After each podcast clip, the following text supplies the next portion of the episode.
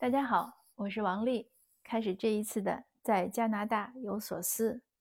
今天呢，我想和您分享一个我身边的真实的故事，就是一个我理解的什么是典型的加拿大人的生活，什么是他们怎么想，他们的价值判断，他们如何取舍。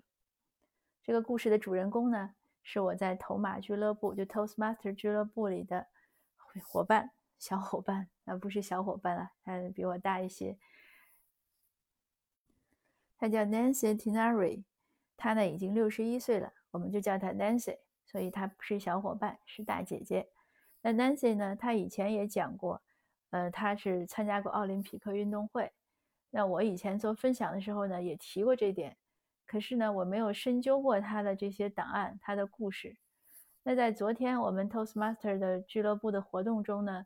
他正好做一个是他的要做 speech，他要做演讲，一个很长的演讲，他就讲他的运动生涯。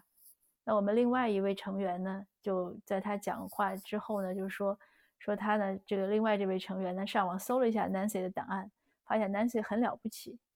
那这样结束活动之后呢，我也上网搜了一下，发现 Nancy 真的是很了不起。那我呢就想分享一下 Nancy 的故事。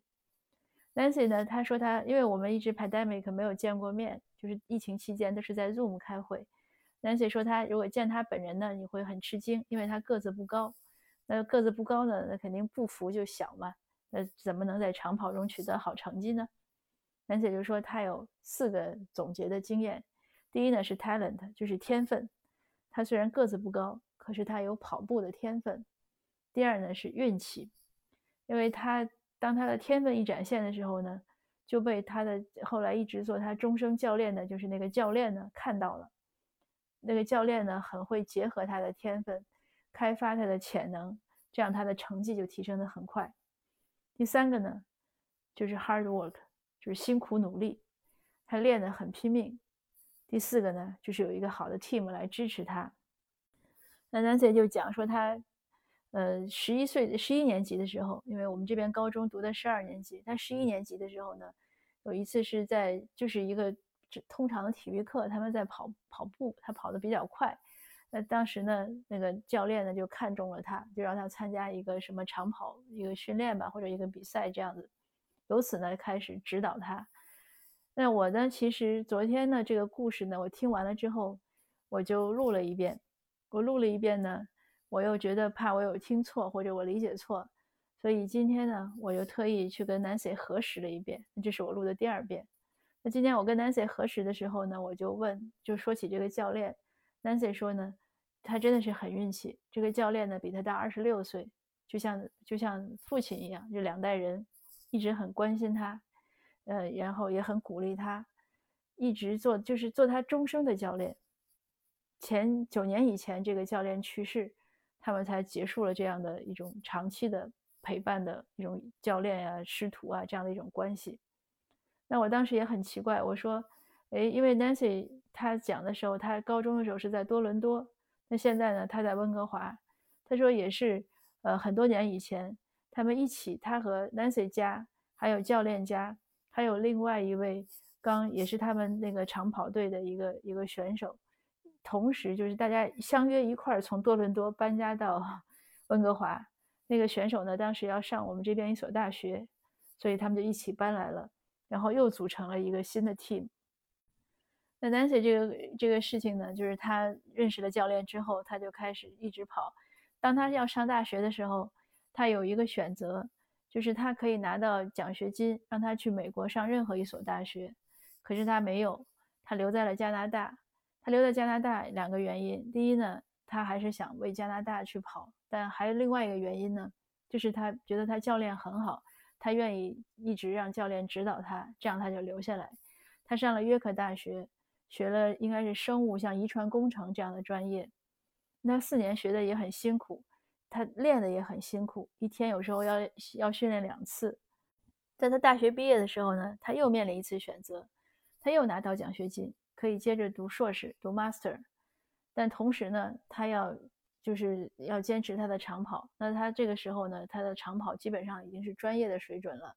那为了他的长跑事业呢，他就放弃了他的 master 的这个就是学读硕士这个事情，他就开始接着一就是一直在长跑的道路上不停歇。在这儿呢，确实说 Nancy 很有运气，因为在加拿大这些训练呀什么基本上都是自费，包括你的参加比赛呀那些那些机票呀费用啊都是自费。那我今天问 Nancy 的时候，他说是，嗯，但是他幸运就是他教练一直是 volunteer，就一直是免费在帮他做，因为教练自己也在跑，那教练呢也喜欢指导他。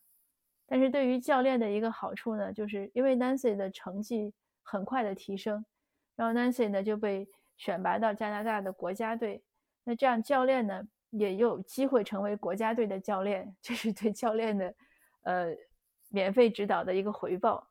那对 Nancy 来说呢，他说他只有一次比赛是自己自费的，就是他第一次比赛，当时还是他们也是这个教练开车带着他们四个女孩，就是队员一起去美国，开了五个小时车去美国参加比赛。可是这次比赛呢，一下子 Nancy 的成绩就体现出来了，成绩很好。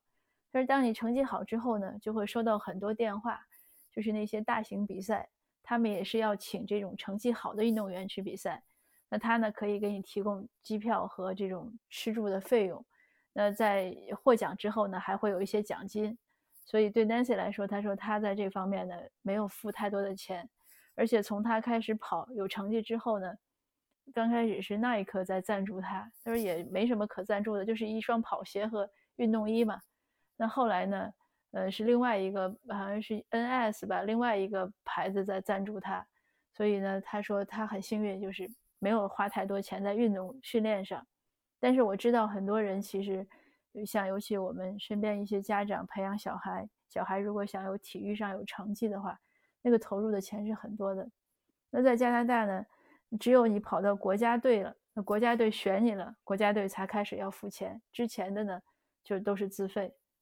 所以 Nancy 呢，就是他能坚持呢，也当然有这个经济的原因。但这些呢，都都不算什么特别加拿大的特色。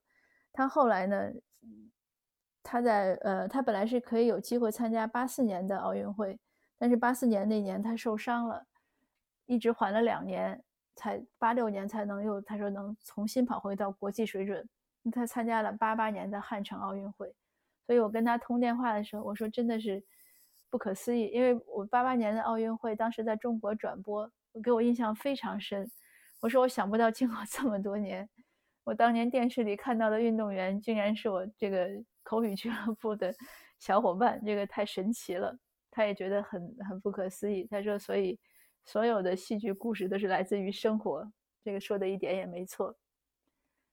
那他的这种让我觉得不同于常人的，或者说我认为比较加拿大风格的做法呢，是他一直没有停止。他奥运会跑了，当然他没有得第一，但是他可能得第二或者第三。他在有些项目上现在还是加拿大的那个运动记录的保持者，就是他每个比赛可能得第一的机会不多，但是一般都是第二、第三，这种机会很多。而且他没有停止跑，他他九一年有了儿子，生了孩子之后，他还又开始，就是又恢复到他的长跑中，一直跑到他四十九岁。他说四十九岁实在是膝盖伤的太厉害了，不能跑了，他才才停下来，慢慢接受这个事实。所以他这么多年来就是在不停的，就是能找的，没有停止他的运动，也没有停止去比赛，只是换不同的年龄组而已。那当我跟他讲，我说我觉得这个太太特别了。他说这个也还可以啊，因为他他周围很多人都是像他这样。我说对啊，因为你们都是运动员嘛，那你们当然都是这样。但是对于普通人来说，很多人会觉得，哎，有年龄限制，说哎，我已经这个岁数了，我不要不要去跑了，不要去动了，不要去挑战自己了。但是对他们来说呢，不是这样。然后他们一帮这个加拿大的奥运参加过奥运会的运动员呢，还自发组织了一个。一个办公益的一个一个演讲的一个小团队吧，他们四处在给呃这种小学啊、中学的孩子做演讲。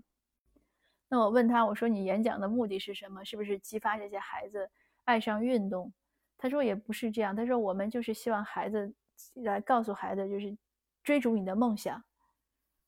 当你有什么愿望，你希望实现自己，你不要觉得有什么太大的困难，你只要努力，然后专注于你的目标。你总是可以能有进步，能获得一些成绩。比如说，他就以自己为例子，他说我就会让让学生看，说像我这样个子这么矮，很多人都觉得不可能去参加就是长跑呀或者这种比赛，他说但是我也做到了。那第二个让我觉得是非常加拿大风格的，就是他四十九岁，当他决定不再跑的时候，退出他的长跑事业的时候，他开始做了另外一个选择，就是他去做了成了编辑。但是在他四十九岁之前，他说他也在做兼职的 ESL 的老师。呃，ESL 就是英语不是母语的，像移民啊、留学生啊，都是属于 ESL 的学生嘛。就是他做这样的老师，他很喜欢做。他教了差不多十年，可是到他四十九岁的时候呢，他想做个改变，他就又重新回到 college 学了一个两年的一个 program 一个计划，去学应该是职业的写作啊，或者是比较专业的写作。那毕业之后到现在，从五十一岁开始，他的新的职业就是做编辑，他他也给很多出帮一些出版社审审校稿件呀，或者帮一些人修改呀，然后他也写书评呀。因为他说，他从五岁开始，从很小开始，他就是一个书虫，就是爱看书，他没有什么别的爱好，一直到十一年级开始跑步，长跑了成了他第二个爱好。那他现在觉得很开心，做了现在这样算起来也十年了。他另外一点让我很佩服的就是，他做了一个比较，呃，专业的一个一个网站。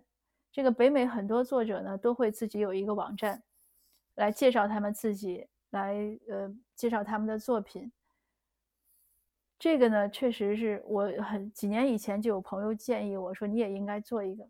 但是我确实是有点懒，而且也是觉得要用英语去去介绍自己是一个挑战，所以迟迟没有动手。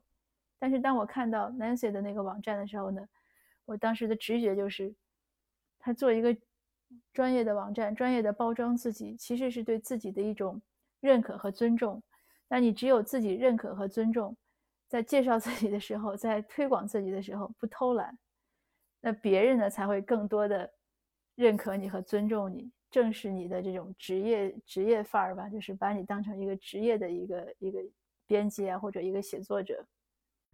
那这些呢都是 Nancy 的故事给我的触动，就像我在电话里跟他讲，我说有时候文化的差异呢不是那么大，大道理呢都是相通的。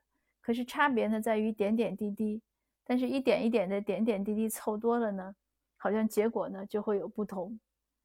那总而言之呢，Nancy 的故事给我很多的很多的触动和启发，呃，才让我又 做了一次，就是我跟他打完电话之后呢，我又第二次来录制我的这段分享，呃，也希望这段分享呢让您能喜欢，能让您觉得有确实能感受到。我所感受的那些 Nancy 的特质。那好，今天的分享呢就到这儿。祝我们每个人都可以像 Nancy 一样，去勇于追逐自己的梦想，然后不断的取得进步。好的，谢谢您，我们下次见。